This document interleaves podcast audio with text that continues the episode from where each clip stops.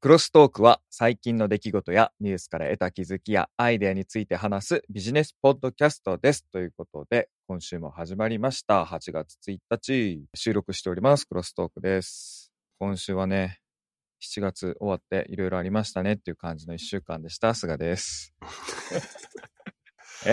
もう最初出だしがもう毎回適当やな、もう。はい、そうなんです。はい。うん。いやー、どうしたんですか？カープが弱い。ああ、それ分かってることなんじゃないんですか？そうではない。いやー、いいんです。もう元に戻って、これで、やっとあの、にわかファンみたいな人が減ってくれるといいんですけど。ほいいやー、それにしても弱い。えー、そんなに？はい。今最下位かな。ああ、そうなんですね。ちょっとそれはショックですね。でもね、うん本当噛み合わないっていうか、弱いチームというのはこういうもんだなと。ほピッチャーが抑えているときは打てない。う。で、バッターが打ってるときは打たれる。おー。僅差になるとひっくり返される。もうこれはもう典型的に勝てないチームのもう、パターンですね、これは。なるほど。なんか惜しそうに見えるところがまた微妙ですね、それね。そう。で、チームの、その数字だけを見ると、まあ防御率は悪いんやけど、打率とか良かったりするんですよね。打率はすごいいいのに、うんうん。得点が少ないんですよ、だから。ああ、繋がってないってことか。そうそうそうそう。野球って面白いもんで、ホームラン打った後にヒット何本打って、もうね、うんで得点1点じゃないですか。うんうんうんうんうん。でも逆やったら3点4点入るわけじゃないですか。うんうんうんうんうん、みたいな、そういう噛み合わなさがもう、の如実に出ておりまして。うん。まあまあ。あ、こんなもんですよ。所詮ね。なる。それでもカープの好きだということですね。そうです。はいい。惚れ込んでしまってる。はい。うん。アメリカの方ではメジャーがまた、チームの中でコロナに感染した人が出たとかなんとかで、ねね、さやっと再再開されて始まったと思ったけど、もうまた中止になるかもしれないね。ええそうなんですね。これ、うん選手がコロナかかってしまったですってやつです。そうそうそう、そうなんですよ。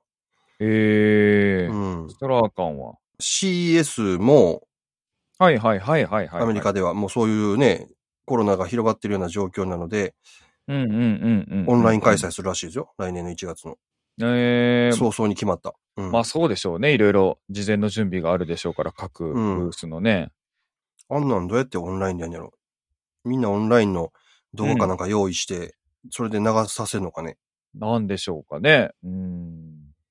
そういう感じでするんでしょうね。で、まあ、クリックしたらみたいな感じになるのか、アプリでやるのかわかんないですけど、まあ、ネットで見れるような、好きなところ行って見れるみたいな感じなんでしょうかね。うんうん。多分あれ、去年にすでにもう来年のチケットとか売ってると思うんですよ、確か。うん、うん、うん、うん、うん、うん、うん。そうすると、そのチケット持ってる人と持ってない人の差みたいなんてどこでつけたりとかね、うん。オンラインやと、うん、うん、うん、うん。ライブで見れると、後から見れるの差だったりするのかな。どうなんでしょうね。そういうのもちょっと要注目ですね。どういうことになるのか。うんで、まあそういうのがちょっと気になった一週間でございました。高橋でございます。すごいしっかりしている僕の時が。いやーで、まあニュースの方なんですけど、ほい。夏になるとやっぱ蚊が出るじゃないですか。はいはいはいはい。モスキート。モスキート。はい。あれやっぱ嫌じゃないですか。うんうんで、そのモスキートをはい。科学的にやっつけようという。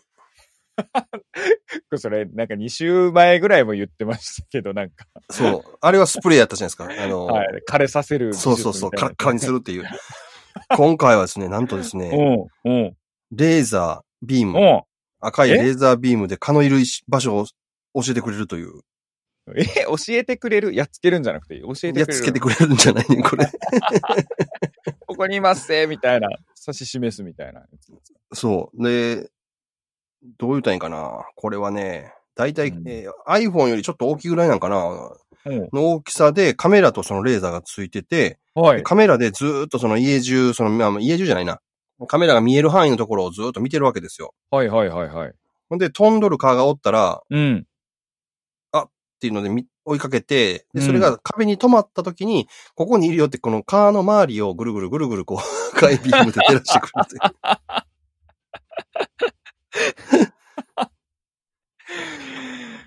それかだけなんですかね？ハエとかにも反応するんですかね？これ川だけみたいですよ。川だけを、機械学習で覚えさせて、カーを追いかけるような形になってるみたいなんですよ。へえ。すごいっすね。逆にすごいっすね。かだけっていうの。はいピンポイントすぎやろ。イスラエルのメーカーが作ったらしいんですけど、はいはいはいなんて読むんかわかんないですよね。このブジーゴーって書くのかな ?BZIGO って書くんだけど、へこのハイテク感と、え。うん。そのハイテクの無力感っていうのがさ、うんうん。これなんか切なくない？この、間違った方向にハイテクですね、これね。すごいっすね。これが1万8000円ほどらしいんですけど、今、えー2021年をめどに開発中なんですって。えーあ、開発中なんですか、まだ。今、うん。ああ、商品化か。うーん。ビデオも見たんですけど、うん。なんかチャッチーンするビデオがまた。今私も見てます。なんか子供の部屋に、あそうそうそうそう。で 子供が空手着みたいなの着て。うんうん。顔対対峙するみたいな感じになってます。うん。うん、で、これ iPhone みたいなやつをスタンドをつけて置いとくので、うんうんうんうん、結局、スタンドをつけて置いといた側の壁ってどうなんねやろと思って。うん、多分ダメでしょうね。うん。ううんん。見れないじゃないですか。ってことはこれうんうん確実に一つの部屋に二つはいるじゃないですか。うんうんうんうん。かもしくはまあ角っこに置いたとしても、その角っこは見れないわけでしょその、うんうん。自分の背面見えないから。っうん。て考えると、どこまでしかもこれ役に立つねんと思って。すごいっすね、これ。意外とこれ、便利そうでおバカ開発しちゃうんかなっていう。いやいやいやいやいや。絶対これネタですね。えーしかも、かだけでしょ。すげえな。うん。それ、ビデオの中でやってるでしょカーを勉強させるでしょなんか。うん、うんなんかぐるぐる回ってます。しかもレーザーポインターがね。そう。それだけやね、しかも。どんな部屋でも顔特定って書いてありますけど。すごいな。これ、イスラエルが開発やから軍事技術から転用してると思うんで、もともと。うん。きっと、その、顔認証なのか、もしくはその、本当に空中を飛ぶ？うん。最近はもう飛行機じゃなくてもうドローンとかで攻撃機とかあるじゃないですか。ああいうのを特定させるためのものをやったりするんでしょうけど、うん。はい。なかなかのおバカ開発じゃないですか、これ。よくこんなの見つけてきました。じゃこれと。いや、面白い。もう一個、もう言言っていいですか？もう言っちゃってくださいよ。もう、こ今日俺小ネタみたいなのばっかりやからさ。なんすか、それ。はい。切られれば切られるほど硬くなる金属っていうのがほできたらしくって、う。ほう。これすごいなと思ってさ。でね、俺、仕組みいまいちよくわかんないんですけど、確かに、はい。これも動画で、電動のこぎりで、その鉄板みたいなやつ、まあこれ鉄板なんですけど、傷をつけようと思ってぐーっと押し付けていくと、普通やったらまあ刃が入ってて切れますわね、要は。うんうんうんうんうんうんうん。それが途中から切れなくなるんですよ。へえ。うん。で、どういう仕組みか、ちょっと俺もよくわかんないんですけど、うんうんうんうん。セラミック球、細かい、なんか砂みたいになってるのかな、これ。例えば、硬いっていう時に、ダイヤモンドとかって高密度っていう、要は原子の構造？要は手のつなぎ方がね、綺麗になってるっていうことっていう硬さのアプローチではなくてっていうことなんですね。そう。中に今砂みたいな、つぶつぶが入ってるんでしょ、これ。はい。原子構造上っていうか分子構造上かちょっとわかんないですけれども、素材としていろいろ入ってるみたいですね、その隙間の中にっていう。うんで。切れ味が悪くなるって書いてますね。へえ。そうそうそう。だから相手の切れ味を悪くさせることによって切れなくする。おーで、これがまた、電動ノコギリの動画しかないんだけど、ウォーターカッターみたいなのもあって、うんじゃあそれとは切れんちゃうかっていうのも出てたんですけど、それもうん。防ぐって書いてますね。うーん。でこれすごいなと思って、この素材が。へえ。さっきのおバカ開発に比べたら、これすげえ役に立つやんか。ね、まあそうですね。チャリンコ盗まれないようにチェーンとか、そういう感じってことですよね。で、そんなに重たくないらしいんで、いろんな素材に使えるうんうんうんうんうん、と思うんですよ、これは。うん。軽いらしいんでね。だから、あらゆる場所に使えて、すごい役に立つ。で、発想の転換がすごいですよね、これ。うん。すごいっすね。こうすることによって、うん。ま、守る、自分の、を守るという、その、発想がすごいだと思って。やっぱり考える、頭へ考えることはちゃうな。もう発想が違いますね。うん。硬くするっていうね、発想が違う。えなるほど。これパソコンの、なんていうの、カバーとかうんにもし薄くして使えるんやったら傷がつきにくいとか、ついたとしても、ああの、クリティカルなところまでいかないとかね、できあ。るわあけですか。るかもしれないですね。うん。うん。本当車とかもそうやし、もうあらゆるとこ使えるなと思ってう。ん、うん、うん。まあ一応ね、うんなんか元の素材は金属って書いてあるんでね、その強度はあるでしょうしね。うんう。うーっん。ていう小ネタ2本ですよ、俺。はい。なるほどね。発アルミニウムって書いてあるな。へえ。あ、すごいですね。なんでこの記事にたどり着いたかがいつもよくわからんわ。すごいな。これを見つけてくるのがすごいですね。はい。ということで、今週もお聴きいただき、あかんってこんなアホみたいなネタで終わったら。うんあ アホみたいなネタって。あ アホみたいなネタって自分でも言うじゃないですか。そうですか。今週自分が気になったのは GAFA 関連ですかね。いわゆる GAFA ほうほうほういわゆる何でしたっけ ?Google、Amazon、Facebook、あはははあ、Facebook、Apple か。うん。ですね。あの4社の動き？うんうんうん。決算発表とかありましたよね、いろいろ。そうそう。決算の発表の前に実はあの、ハントラスト法はいはい。の公聴会があって、4社の CEO が出てくるっていうね、まあ出てくるってまあ映像っていうかあのネット越しなんですけれども、うん。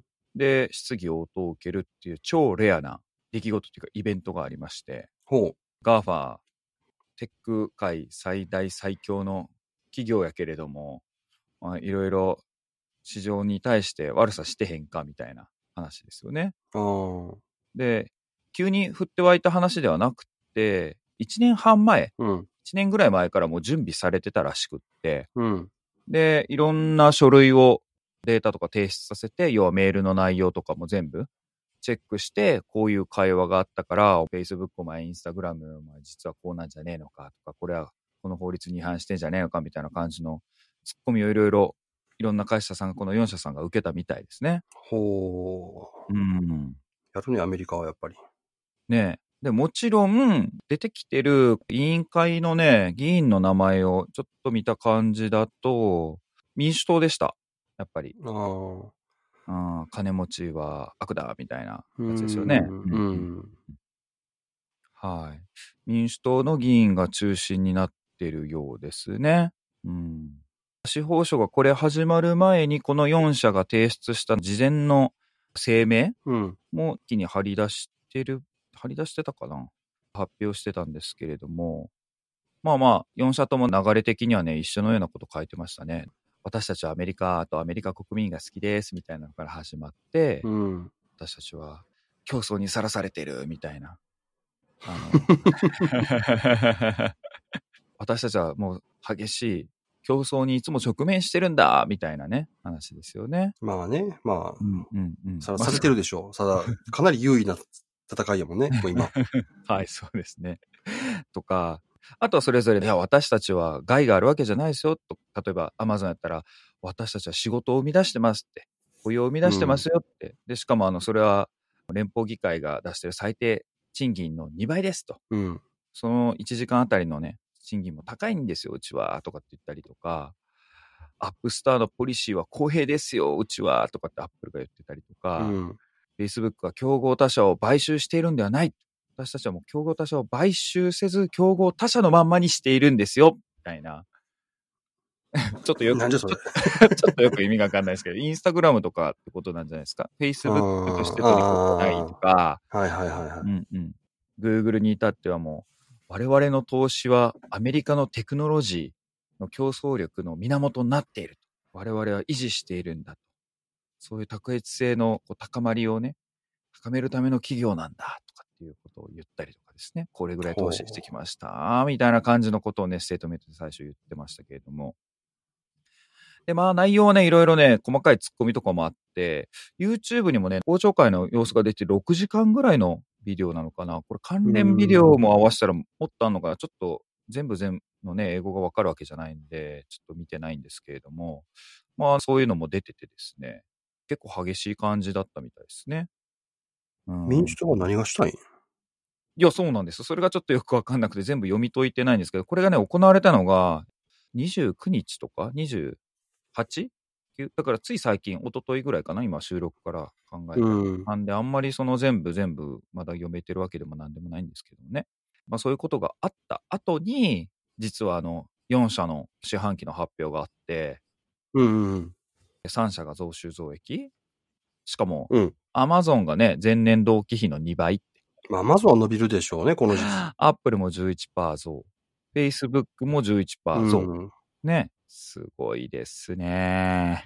アップルは面白いなと思ったのは、前の四半期の時にまでずっと結構落ちてた iPad が売り上げ上がってるんですね。はいはいはい。あ、なんか言ってましたね、前ニュースの。はいはい。うん。はい iPad 売れなくなっていってたじゃないですか、だんだんだんだん。うんうんうんうんそれが今回は前年度の同じ四半期と比べると、何パーだかちょっと忘れましたけど、あ、だいぶ復活してるやんと思って。ああ、やっぱコロナ需要なんですかね。うん。Mac も売れてた。企業も導入してるとこ多いし、やっぱ個人も企業も、やっぱ iPad みたいな感じで、うんあれでしょうねうんうん端末として。 work from home 用の。はいはい。以前の数字を見ると、そういうメインの機器じゃなくて、周りのね、時計やら、イヤホンやらが売れてたんですけれども。サービスね。うん、うん。アップストア経由のサービスがそうそうそう、サービスもね、そう。うん。で、それが Mac と iPad が増えて、確か iPhone は1%ぐらいしか上がってなかったかな。うーん。うん。ただ、iPad は上がったっつっても、その全体に及ぼす影響はそんな少ないとは思うんですけどね。うん全体の数が少ないから。うん。でも、うん、そういうワークフロムホームとかの需要で増えたんやろなと思って。うん、うん、うん、うん、うん、うん、うんうん。なるほどね。うん。まあ、アマゾンに至ってはね、ずっと投資してるのにね、投資してるのにこの キャッシュフローっていうか、めちゃくちゃ儲けてるっていう状況ですからね。うん。すごいですよね。まあ、Amazon の場合は、うん。物を売るっていうことを考えてないからでしょ。どこで儲けようって。その売れたもののデータ、売れ方であるとか、またね、そうどういう人が誰を、何を買うとか、いつ買うとかっていうデータの方を重視してるから。うん。うん。まあ、で、ちょうどね、僕があの、先週言ってましたっけ？まだ読んでる途中やけどって、コロナ後の世界っていう。はいはいははい。あれ、まあ、いろんな人が寄稿してるんですけど、その中にスコット・ギャロウェイっていう人がいて、い。うん。ガーファの4騎士みたいな、ザ・フォー・ガーファみたいな本が出てて、要はガーファのずっと研究してて、ああだこうだって書いてる人なんですけれども、まあ、この人がね、パンデミック後のガーファの動向についてはこう考えますっていうのは、ビッグテックますますパワフルになる。なんでかっていう理由がね、いろいろあるんですけれども、シンプルに言うとですね、一番最初に書いてあるのが、うん彼らは巨額のキャッシュを溜め込んでいるので、ロックダウンで他の企業が困窮して、まあ、守りにね、回るっていうタイミングの時に、うん。構成に大きく転じることができるって。まあそうだわな、みたいな。彼があってね、キャッシュフローがめちゃくちゃでかいんで、で、それがどれぐらいでかいかっていうと、ペナルティとかいろいろね、食らっててもそんなの全然気にもしないような儲け具合なんで、彼らの場合は。何百億とか払わされても全然もうヘトも思わへんね。うんで、しかもあのね、そういうロックダウンとかアメリカの政府が決めてること、こういう業種はこうしなさい、ああしなさい、感染拡大防止のためにっていう緊急事態の措置とか、自体ももう追い風になってるんで、うん。はい。e コマースの売り上げの上昇とかも含めて、こういう措置が行われてるの、ウォルマートとアマゾンの2社がめちゃくちゃ 恩恵に預かるみたいな緊急対策経済規模で、あ3兆ドル規模かな？のやつが、恩恵ほとんど9割はこの企業が得るやろうみたいなところとか、結構雇ってたもんね。アマゾンもウォルマートも。その配送員みたいなのを何、ん？何万人とか単位でうんうんうん二つの企業が。はい。うん。まあ、だったりとかで、情報の記事の問題とかで、Facebook とか Google のアルゴリズムの話とかも、まあ、いろいろあったんですけど、まあ、要は、結局この人らってすごいキャッシュがあるんで、絶対公正に転じれるよね、みたいな話でしたね。まあ、そうやなっていう、うん見てましたね。まあ Google なんかも広告収入が結構多いけど、まあ、ね、ネットの広告なんかはものすごくあの、パンデミック中はよろしくなかったけども、他で儲けるのがなんぼでもあるもんうね。ん、ありますね。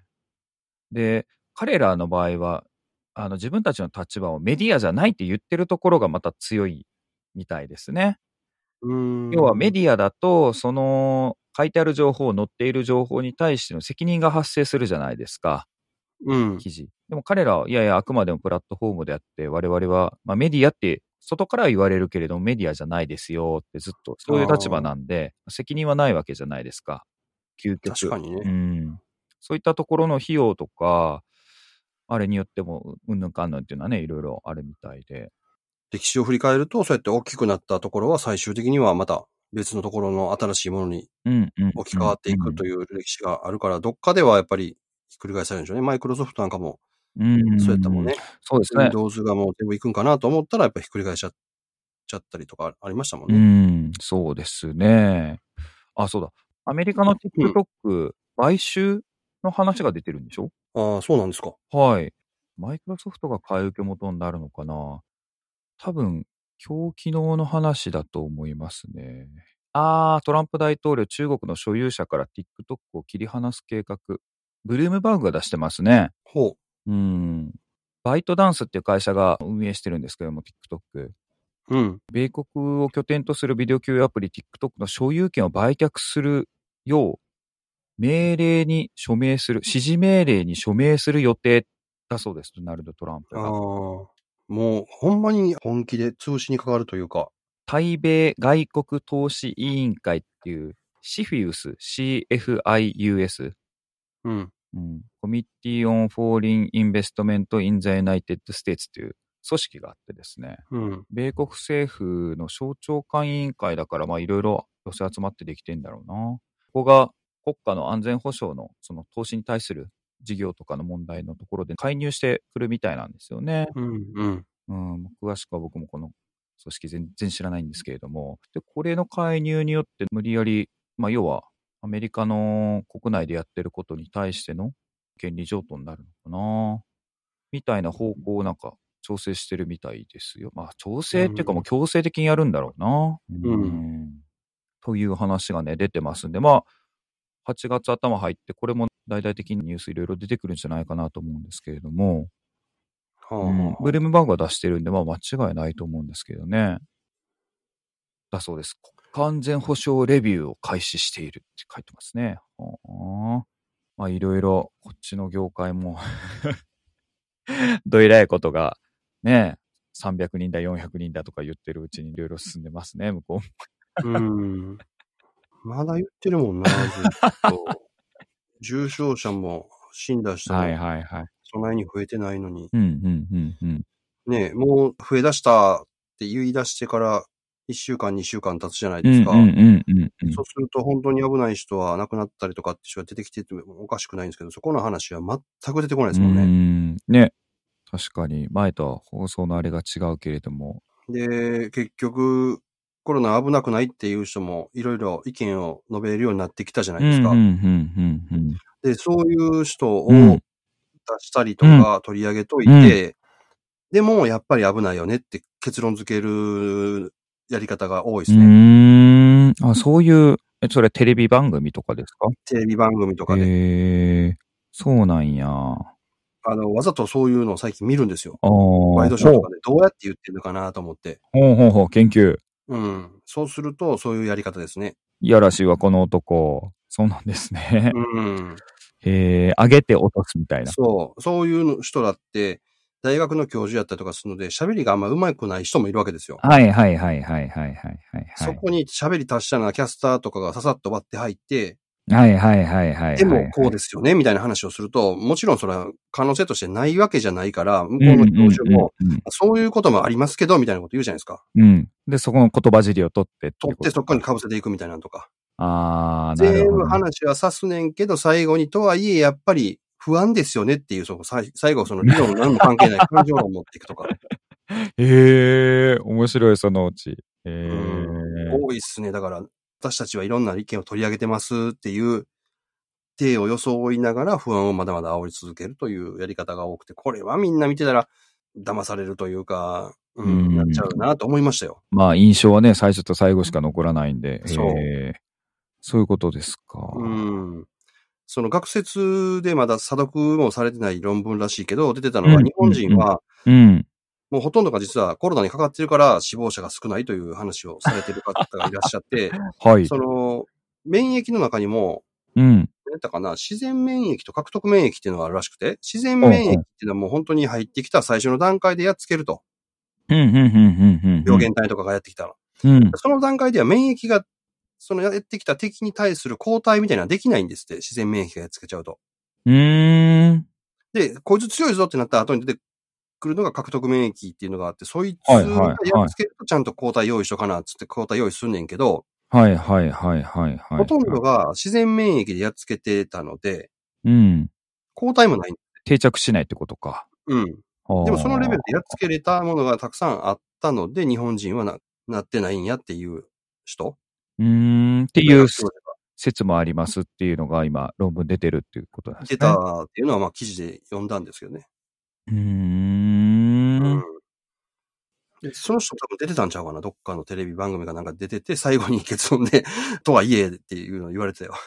最後なるほど、持っていくんや、最後。はいえーそうか、まだそういう系やってるんですね。うんまあ、そんな感じでね、いろいろ動いてはいますけれども。まあね、ちょっと本当びっくりだと思います。この1年でだいぶ変わるんじゃないですかね、本当こういう、あの、IT 業界の図も含めて。うあん。ー予防のためのテクノロジーも出ているじゃないですか。今回は見てたけど、うんうんうんマクセルが。感染予防のためにはい。空中ディスプレイを作ったって書いてあったよ。空中ディスプレイ？はい。だから、文字が浮かんで出てきてて、それをタッチしたらちゃんとその番号が押せるような。ああ、なるほどね。ええすごいですね。うん。マクセルがこういうのを作った。まあこれは非接触になるからはい感染予防になりますよね、みたいな感じですね。ええなるほど。顔は教えてくれないんですよね、そここにいます。これは顔教えてくれんね。カートンでも反応するのかな反応、でそこ通った時とかね。あ、そうなんですか。すごいっすね。へえ、そんなん出してるんや。うん。来年には市場投入するって。いや、まあまあ、経済的にも、なん、なんでしたっけ？アメリカも30何パー減でしたっけ？なんかうんヨーロッパとかいろいろ数値出てきてますけれども、経済的にも来るやろうけど、これもうメンタル面っていうか、こう、マインドセットっていうか、みんな絶対心になんかこれ残りますもんね。うん。うん。確かにまあこうやってね、清潔にするっていうのが大切やから、うん。手洗いうがいとかをちゃんとやった結果、他の病気になってる人が少ないという現実もあるからね。ああ、なるほどね。うん。まあ、まだまだいつまで数字ね、300や400や、ね、累計で1万 になっただの。うん。1日1000人になってるの？うん、そうそうあ。全この間、ついに出なかった岩手で出たんですよね。ああ、なんかね、2名出たって。あれはかわいそうやわ。あの人らほんまなんかもうこれからどんな人生になるのかちょっと追跡してほしいわ。その勇気に感謝しますみたいなのが、ツイッターのヘッドラインみたいなのがパラッとそこだけ見ましたけれども。はいうんいや、でも、うん周りからは、えらい見方されるんじゃないんですか？ねえ、どえりゃこと言われるでしょうね。未だに地方から出張行ってた時の人たちとかから電話あると、東京はどうですか？とか、こっちではみたいなコロナの様子のね、帰りがありますけどね、東京危ないんやろうみたいな感じの。東京方面の方お断りとかまだあるからね。ねえ、うん。はい。まあそんな感じですが、は またコロナに終わってしまった着地が。それにしても暑いっすね。もう今もセミうるさいねんけど、これ。あ、そうなんですか？うん、音入ってないですかね。ああ、いや、でもいいんじゃないですか？夏っぽくって。夏やねはい。ミンミンゼミですか？じわじわ。いやいや、熊ゼミでしょ、これはもう。完全にああ、クマゼミ。じゃあじゃあじゃあじゃあ言いやがって。ええでもそんだけ自然があるってことですね。気があるってことですね。気はあるけども、日本だけやね、こんなセミがじゃあじゃあじゃあじゃあ鳴くのはきっと。そうなんですか？多分。へえそうや、日本といえば、今週ね、見た映画で、うん。ピース日本っていうね、8年間かかって日本のあの美しい風景、有名な風景を、のなんはいか神々しい瞬間みたいなのを撮りまくった2時間ものぐらいの映画があって、ピース日本ほうほうほで 4K で収めたってやつなんですけれども、う。うん。いやー、すごい綺麗だったんで、ぜひ見てください。見る、る見るってしっかり見見なくて、今家にいる時とか仕事してる時とかも、あの、テレビ画面っていうかディスプレイにね、うんうんうん風景映してたりとかずっとするんですけれども、それは Amazon プライムとかに入ってるんですか？アマプラも入ってますう。ーん Apple TV とアマプラと Netflix で流れてんじゃないかかな。で、ネットフリックスと Apple TV の購入版だけ 4K なのかな？うん。なるほど。感じですけれどもね。ピース日本。はい。まあなんかすごい、あのー解説とかもね、小泉京子とかがナレーションやったりとかしてるんですけれども、まあ、別に。にそういうのなしで普通に流しとく風景としてもすごいいいですよ。うん最近だからもそうそう、家にいるときそうやわ。風景系をずっと流してますね。うん。うん。はい。じゃあサブディスプレイで野球見てないときはそれ流します。はい。野球。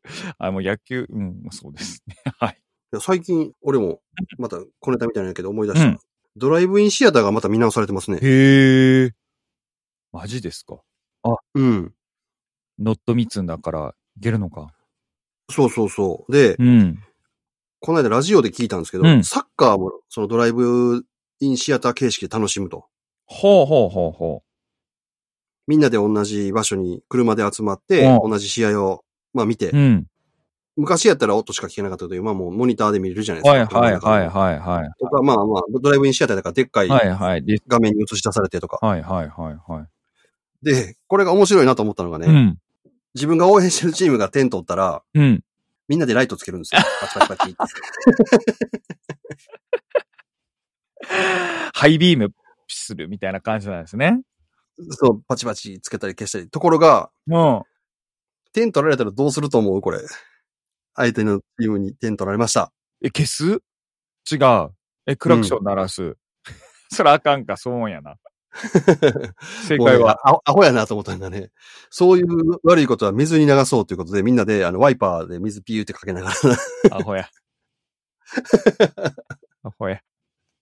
そんなことをやるんやって。へえ。それ聞いて、あ、なるほど。なんかまた新しい楽しみ方やなと思って。へえ。水に流そうでワイパーでする。へえ。そう、ワイパーで水でピューって出して、ワイパーを動かすと。やるらしいです。どこでそんなネタ？でこれはたまたまラジオをね、流してる時に、うん、やってないけど面白いな。えー、ちょっと見てみたいですね、それね。ううん、それはちょっとやってみたいじゃないですか。まかなと思いますよ。いやいや、ほんまでしょ。誰が決めたんみたいな？それほんまかみたいになりますね。でもドライブインシアターって、ね、我々よりちょっと上の世代の人、が。大阪にも万博に昔あったんですよ。えー、な、で、1回か2回だけ行ったことあるんですけど、えー、日本にもあったんや。やっぱりね、その当時やからまだ画面とかがあんまりよろしくなくて、はいあ、これやったら映画館で見た方がいいよな、みたいな感じだったうんん。ですよ。あー、なるほどね。うん。でも今は画面も綺麗じゃないですか。はい、はい、はい、はい。だから、いいと思いますけどね、だいぶ。それから、SNS とかもあるから、それやりながら見て、うんうんうん SNS もやって、みたいなこともできるじゃないですか。うーん。うん。やばいですね。ノーモア映画ドラボされそうな感じですけど、まあいいか。